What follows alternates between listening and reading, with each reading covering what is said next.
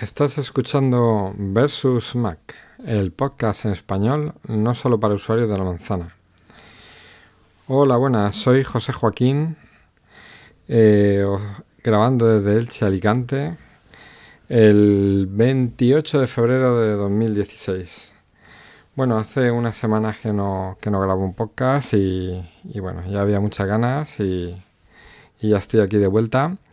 Y en primer lugar, eh, antes de pasar a la sección de noticias, eh, como ya llevo haciendo en varios podcasts, eh, voy a contar algo de lo que me ha estado pasando estos días, algún, algo relacionado con este mundillo. Y en esta ocasión voy a hablaros de, un problema que he tenido con, con un virus, con un PC con Windows y con Dropbox. Y, bueno, el tema es el siguiente. Eh, resulta que mi padre tiene un PC con Windows XP, un ordenador antiguo, pero bueno, él lo utiliza para escuchar música y, navegar. Y bueno, pues no ha tenido necesidad de cambiar de equipo. Bueno, pues resulta que visitando una web, eh, no sabe muy bien cómo, le entró un virus, un virus que atacaba a los archivos multimedia, le estropeó documentos de Word, de Excel, vídeos, música, se los dejó como encriptados. Esos documentos eh, se han quedado inservibles y eh, junto con esos, en varias carpetas, junto con esos documentos como cifrados, inservibles, mm, eh, dejaba uno una especie de, de JPG con una serie de instrucciones para, para recuperar la información. Se supone que que había que hacer un pago para, volver a recuperar tus ficheros. Bueno, pues eh, este, esto es un, virus de tantos de ese tipo, eh, que la idea del programador del virus se supone que es eh, estafarnos y, y, cobrarnos por ello. Y bueno, lo que contaros todo esto viene a cuento de deciros lo peligrosa que puede llegar a ser la combinación de Dropbox y Windows con, con, con Windows infectado, ¿no? Entonces, eh, para ponernos un poquito en situación, eh, a mi padre le entra, le entra ese virus, eh, le cifra todos los archivos multimedia, los deja inutilizados, no puede utilizar ningún documento y por supuesto no estamos dispuestos a pagar porque para eso se supone que tenemos unas copias de seguridad. Pero qué sorpresa cuando nos damos cuenta de que eh, los archivos multimedia que teníamos en Dropbox también habían sido cifrados. Y cuando accedíamos a la web de Dropbox desde otro equipo, los archivos por tanto aparecían cifrados. Es decir, que para muchas personas lo que es la copia de seguridad de Dropbox en la, en la nube queda anulada al entrarte un virus en tu PC y, atacar a tus archivos que están en Dropbox. digamos que el virus ataca a los archivos locales y como los archivos locales se copian en Dropbox, pues se te queda eh, se te quedan también afectados los archivos en la nube. Total, que tu copia de seguridad en la nube no sirve para nada, porque se han reescrito los ficheros y han sido afectados por el virus. ¿Qué pasa con todo esto? Bueno, pues mi padre teníamos copia de seguridad en un pendrive y tal y formateamos el ordenador y le dimos solución. Pero claro, a mí me hizo pensar este tema y es en lo siguiente. Yo en el, en el estudio de fotografía tengo un equipo con Windows y dos equipos con Mac.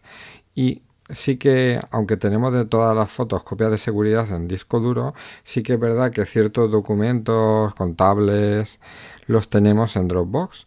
¿Qué pasa? Que accedemos a, carpetas compartidas en Dropbox tanto en los equipos Mac como, el equipo, como en el equipo Windows. ¿Qué pasa? Que si pensamos que nuestros archivos de contabilidad están a salvo en Dropbox, nos, hemos dado cuenta de que, de que no, de que si entra un virus en el equipo que tenemos con Windows, tenemos posibilidad de que nos haga eh, que nos pase lo mismo que a mi padre, es decir, que se nos infecten todos los archivos eh, de Word y Excel que tenemos de contabilidad y que eh, por muy seguros que estemos con nuestros Macs, los archivos de, Dropbox, solo por culpa de este ordenador con Windows y su virus, pues queden dañados también. Así que eh, con todo esto quiero dejaros simplemente claro dos cosas. Eh, eh, si compartís Dropbox entre equipos de Mac y Windows, que sepáis que pueden ser afectados. Si entra un virus que borra un archivo o cifra un archivo en, una carpeta de un PC Windows, automáticamente esa, esa copia se te aplicará, o sea, esa variación del archivo, esa modificación, se te aplicará a los equipos Mac por lo tanto quedarán todos afectados. Entonces, eh, mucho cuidado con la combinación de Dropbox y equipos Windows y Mac. Dropbox no lo utilicéis como copia de seguridad única, hacer otra copia de seguridad por si acaso.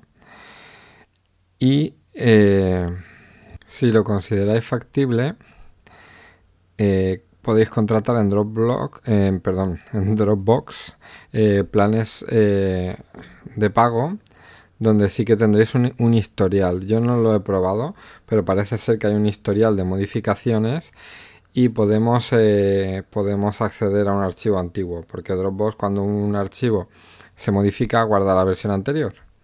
Esa es una buena idea. Si en nuestros ordenadores Mac tenemos también Time Machine, podríamos acceder a una versión antigua de, los archivos. Eh, también es una opción. ¿Vale? Pero, pero ya os digo que si no tenéis copias de seguridad ni servicio premium en, Dropbox, mucho cuidado con, con confiar en que al tener instalado Dropbox en nuestro equipo y tener archivos en la nube, ya están a salvo. ¿Por qué no? Porque vuelvo a insistir, si un virus ataca a la carpeta Dropbox local, los archivos que están remotos se modifican o se eliminan igualmente. Y si no hay copia de seguridad, se pierde. ¿Vale? Bueno, y, ya después de daros este primer consejo, eh, vamos a entrar a, hablar de, las noticias que han estado sucediendo estos días y, bueno, y, entramos en materia. Eh, como sabéis, siempre, como sabéis ya de varios podcasts, eh, he preparado una selección de las cosas que me han gustado y, que considero interesante de mencionar aquí. Eh, no sé si habréis oído hablar del bug de 1970. Es, un, bug que, consiste en que se pone una fecha en el, iPhone y, se queda inservible. No voy a decir la fecha porque capaz, que alguno todavía lo probáis y, se os queda, desde luego se os queda inservible el teléfono, ¿no? Bueno, pues este bug eh, eh, Apple ya lo ha reconocido que existe. Eh, es un bug muy raro porque hay que poner una fecha muy antigua.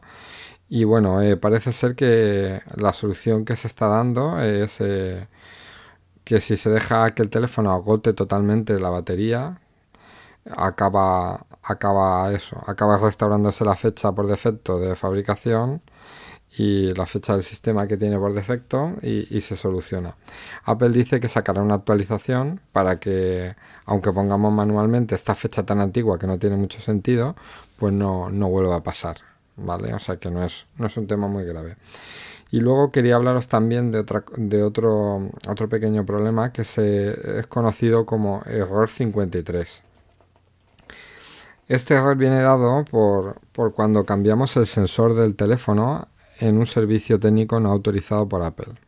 Como sabréis, el, sensor, de, sensor de huella dactilar del teléfono eh, lleva una encriptación especial con, nuestra huella dactilar que queda almacenada ahí para eh, impedir que, que, se pueda acceder a ella, o sea, para que sea seguro el sistema de identificación y el sistema de pago con la huella, aunque aquí en España todavía no ha llegado. Eh, entonces parece ser que cuando un servicio oficial no autorizado cambia ese sensor de huellas, digamos que el sistema no valida el nuevo sensor y no funciona y el teléfono queda bloqueado.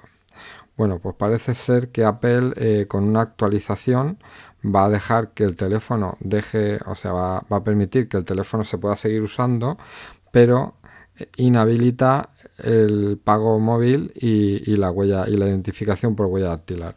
Es decir, que si cambiamos el sensor en un distribuidor no autorizado, podremos seguir utilizando el teléfono, pero, pero perderemos la característica de, la huella dactilar. Eh, en otro orden de, cosas, eh, pasando lo que es al Mac, eh, se, han salido unas noticias en las que se habla de que, de que Apple se ha hecho con el 10% del mercado en portátiles. Esta noticia viene también acompañada de la noticia del hecho de que, de que Apple está creciendo tanto en portátiles como en PCs en general, en equipos, en equipos de escritorio. Y, y, es de la única, es la única empresa que está creciendo. Todas las demás están, están bajando en las ventas de equipos de escritorio y portátiles. Eh, bueno, todos sabéis que cada vez eh, las tablets y los móviles son los que más son los que más se están vendiendo y, cada vez se venden menos, menos equipos. Pero sin embargo, Apple ha crecido un poco en ese sector. Yo la verdad es que la gente que me rodea eh, sí que veo más común, cuando hace unos años no lo era, pues eh, algún conocido, algún compañero, algún amigo comprar equipos Mac. Y sí que se va notando que cada vez se venden más. Em, también tengo para comentaros eh, que ya han salido las cuartas betas de, las versiones de iOS, eh, la 9.3, para WatchOS la 2.2, para tvOS la 9.2 y para OS X la 10.11.4.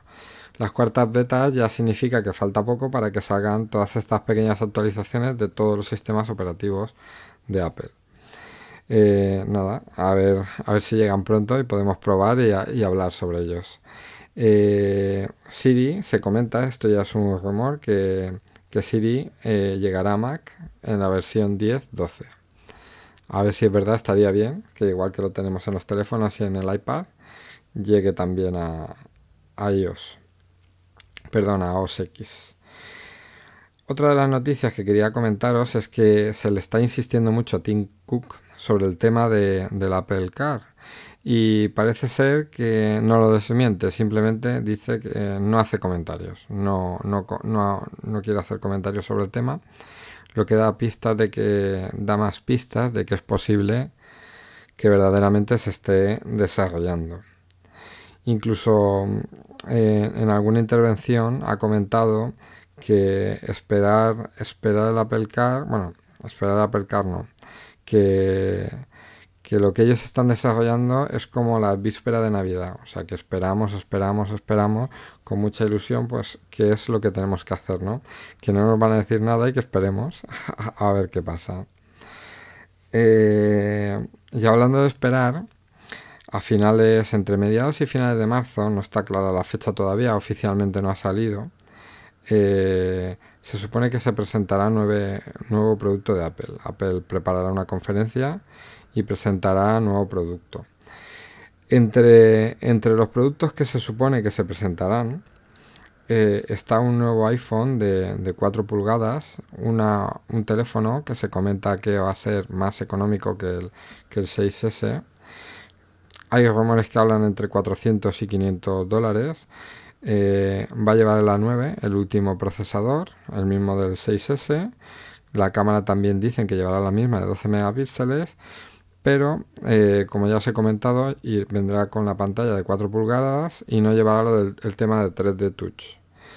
Bueno, eso es todo, ya os digo, comentarios que se oyen por la red y hasta que no se presenten no se, puede, no se pueden asegurar. En cuanto al iPad, eh, llevamos mucho tiempo esperando el iPad, el iPad Air 3 y parece ser que no, que no va a llegar porque lo los últimos rumores apuntan a un iPad Pro de 9,7 pulgadas, es decir, un iPad compatible con el Apple Pencil, eh, vamos, con las características del modelo de su hermano mayor, pero pero con una reducción. Y seguramente ya os digo que se llamará iPad Pro Mini. Es posible. Pero ya os digo que esto también son rumores. Ya saliéndonos un poco del mundo Apple, Eh, durante estos días ha sido la Mobile World Congress, ha sido el Mobile World Congress en Barcelona. Y, bueno, eh, muchos fabricantes de teléfono han presentado sus apuestas para este año 2016. Y yo quería de todo lo que de todo lo que ha salido comentaros dos teléfonos. Eh, uno es el, el LG, el LG GS5, que es un teléfono que como característica llamativa es que es un teléfono modular. A mí personalmente no me termina de gustar mucho porque yo soy partidario que un teléfono lleve toda la tecnología posible ya de serie.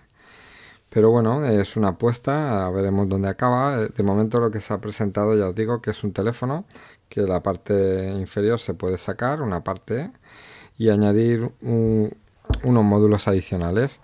Eh, entre los módulos que se han visto en la feria, hay un módulo que, lo convierte en una cámara más, versátil, es una especie de grip con botones físicos para, que utilizar la cámara sea más cómodo. Y otro módulo que le da una calidad de audio superior para, para edición de audio, para grabación y eso, y es un módulo de audio superior.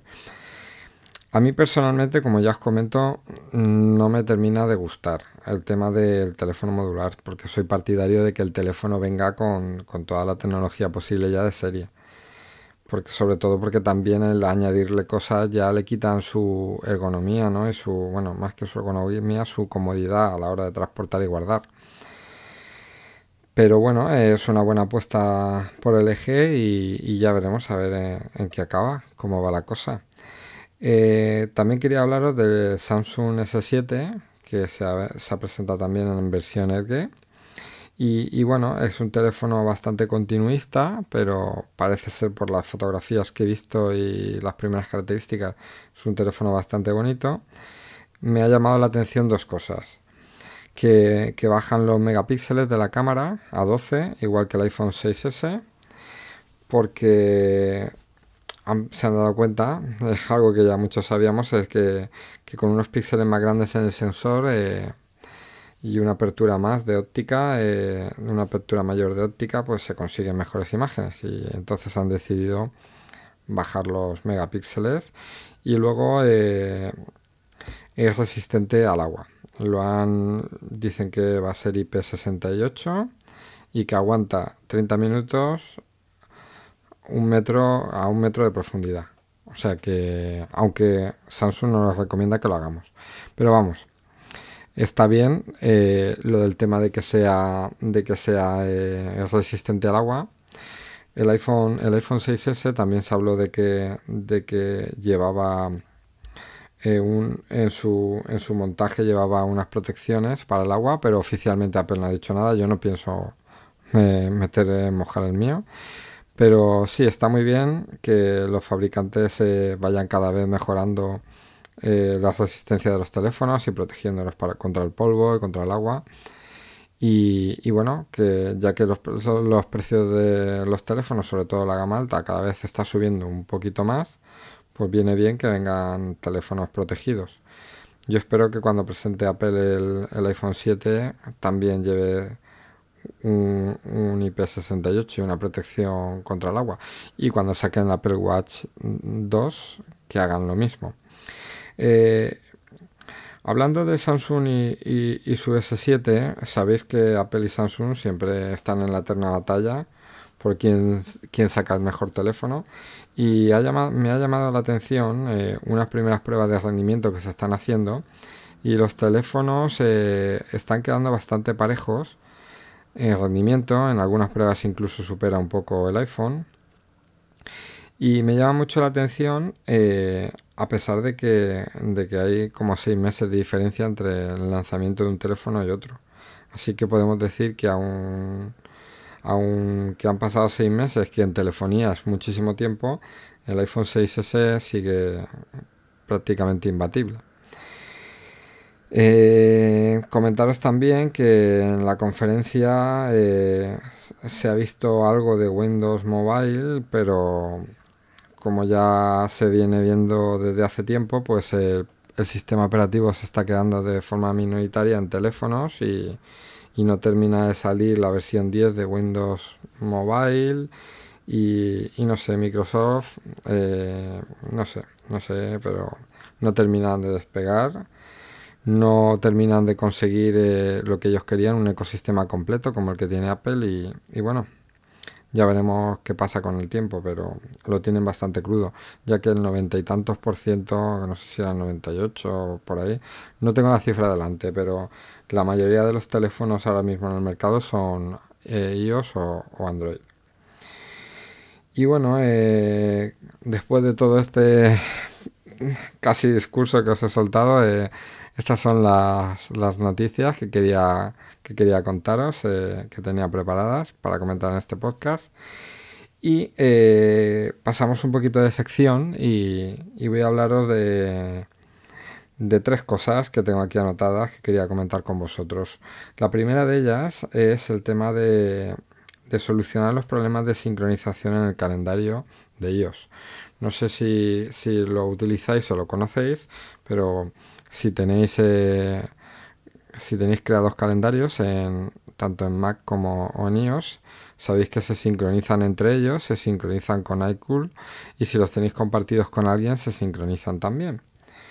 Pues eh, voy a explicaros un poquito cómo es eh, el proceso de, eliminación de un calendario y, en, un dispositivo iOS y volver a añadirlo.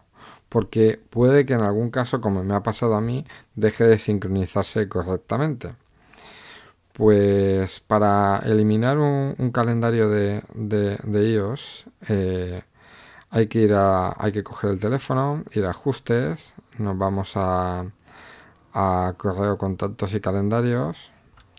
Nos metemos eh, en la cuenta de Cool, os aparecerán seguramente varias cuentas que según las cuentas de que tengáis configuradas, bueno, pues tenemos que buscar la cuenta de Cool y meternos en la cuenta de, de Cool. Eh, y en la siguiente pantalla que os sale tenemos que buscar los calendarios y los desactivamos. Desactivamos los calendarios. Salimos, salimos del, de todas las ventanas en las que hemos entrado. O sea, nos salimos con el botón inicio y comprobamos que los calendarios se han desaparecido. Pero no os asustéis porque hay una copia de los mismos en, la nube, en el iCool. Y, y si lo tenemos como en este, por ejemplo, en mi caso lo tenemos también en un Mac, en el Mac siguen estando. Y una vez que estamos fuera, volvemos a entrar, volvemos al mismo sitio, volvemos a activar los calendarios y eh, en teoría nos tienen que volver a aparecer. Y yo con este método de desactivar por un momento los calendarios, esperar un poquito, volverlo a activar, a mí se me ha solucionado el problema de sincronización. Si alguna vez eh, tenéis también un problema de que no os aparece alguna nota que habéis hecho para el calendario o lo que sea, una manera de, forzar una sincronización también es yendo a los calendarios. Dentro de los calendarios, si le damos al, botón de en medio de calendarios, nos aparecen todos los calendarios que tenemos y si desplazamos esos calendarios para abajo, el teléfono hace una comprobación, o sea, una actualización, sale salen las rayitas esas circulares, hacen la actualización con la nube y se sincronizan los calendarios. Que yo esto que os acabo de decir incluso lo podéis probar antes de, desactivar y volver a activar los calendarios porque igual con una sincronización se soluciona. Pero ya os digo que si tenéis problemas continuos de que hacéis anotaciones y no aparecen, quitad los calendarios del teléfono y volverlos a poner es una buena solución. A mí me ha funcionado y se han sincronizado.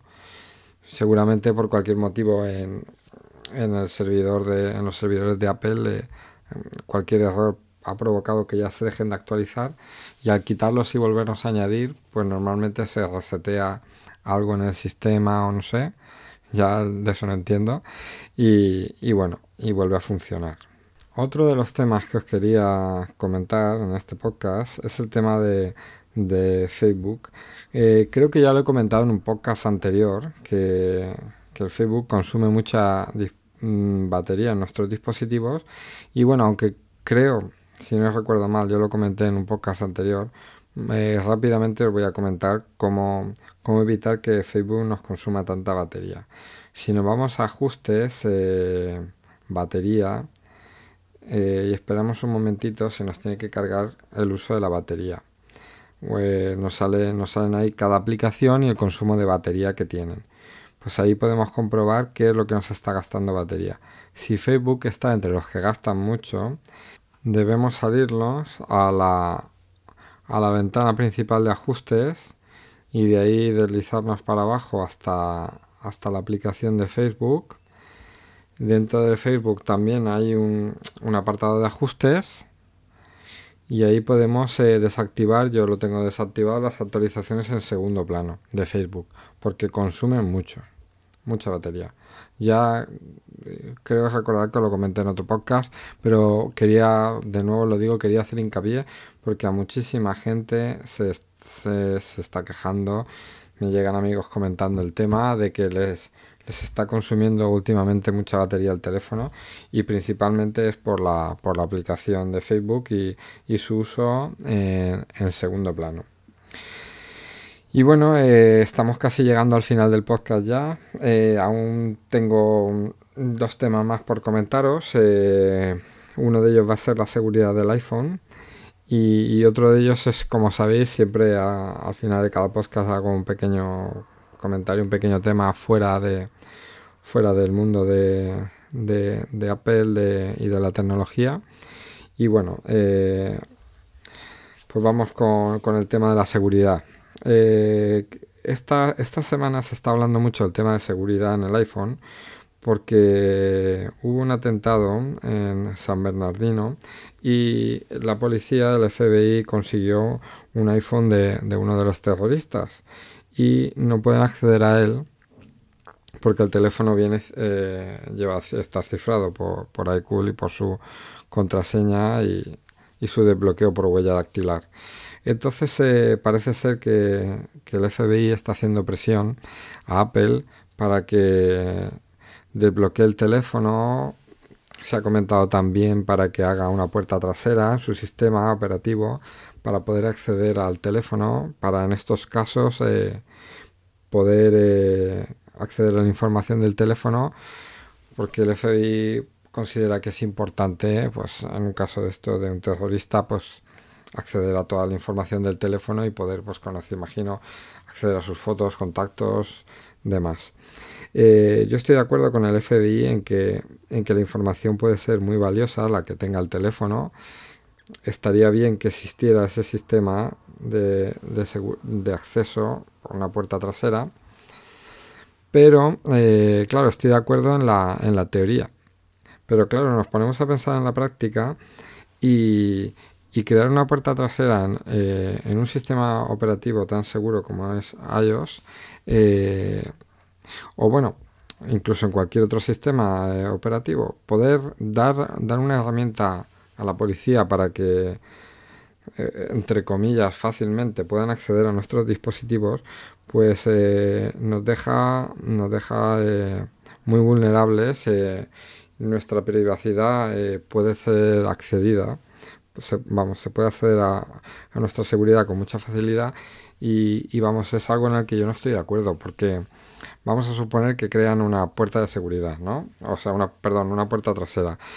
Y, bueno, sí, lo va a utilizar la F, el FBI, lo va a utilizar la policía y, vale, solamente para casos excepcionales, ¿no? Como este atentado o para, para algo similar, ¿no?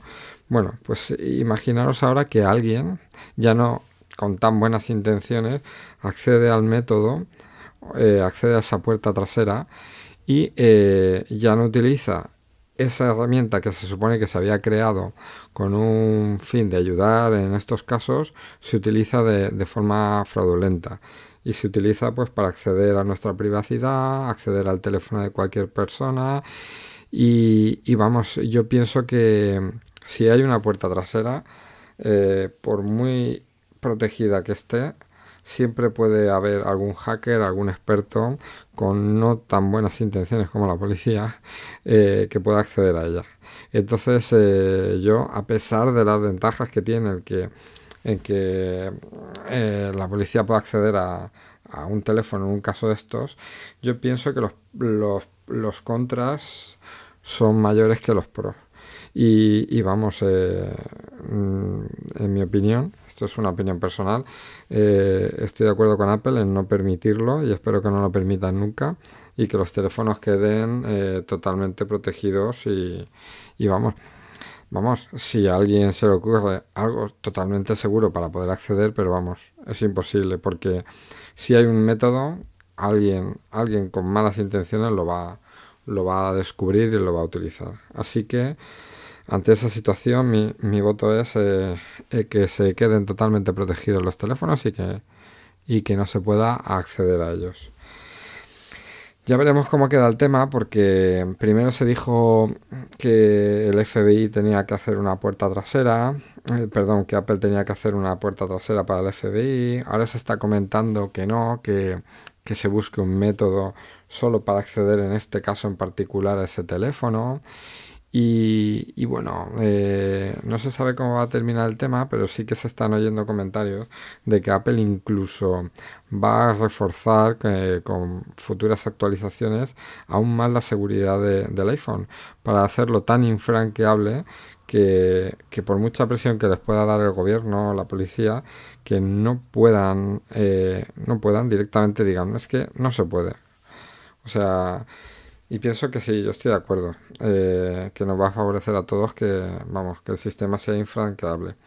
Todo esto además le está viniendo muy bien a Apple, porque es una, entre comillas, publicidad gratuita, eh, y que nos, que nos da a todos a entender los seguros que son los iPhones.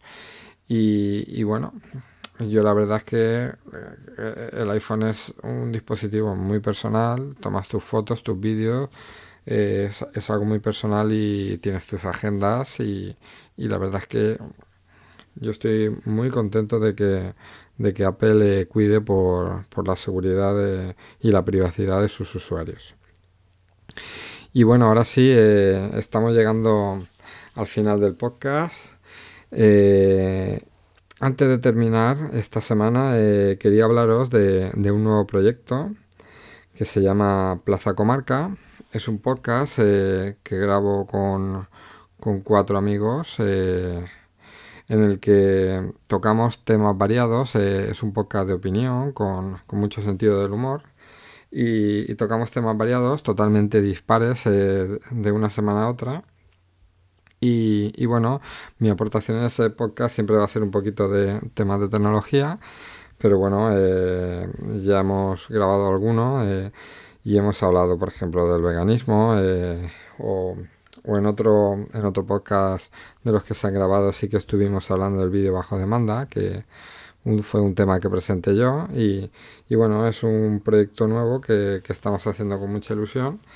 Y, bueno, eh, algo bastante diferente a este podcast, ya os digo que somos cuatro locutores y lo hemos llamado el podcast de de, actualidad, opinión y risas. O sea que tocamos temas de actualidad totalmente dispares, como ya digo, y, bueno, con mucho sentido del humor. Así que eh, os animo a escucharlo. Lo podéis buscar en en, iBox.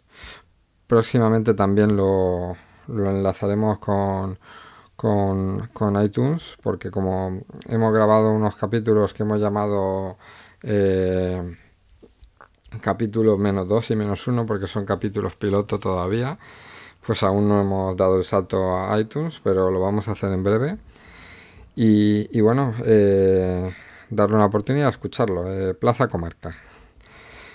Y tenemos una página web que se llama plazacomarca.es. Desde allí también podéis escuchar los podcasts o podéis eh, encontrar el enlace RSS, RSS para añadirnos. Y nada, eh, espero que lo escuchéis también y, que, lo disfrutéis. Y bueno, ahora sí, hemos llegado al final de este capítulo. Gracias por escucharme hasta el final y nos vemos pronto. Y, nada, eh, si queréis alguna sugerencia, algún comentario, eh, alguna opinión y que me la queréis hacer llegar, podéis escribir a, vía Twitter a arroba josefcojoaquín o enviar un, un mail a jose.versusmac.es. Bueno, eh, ahora sí, me despido, nos vemos pronto. Chao.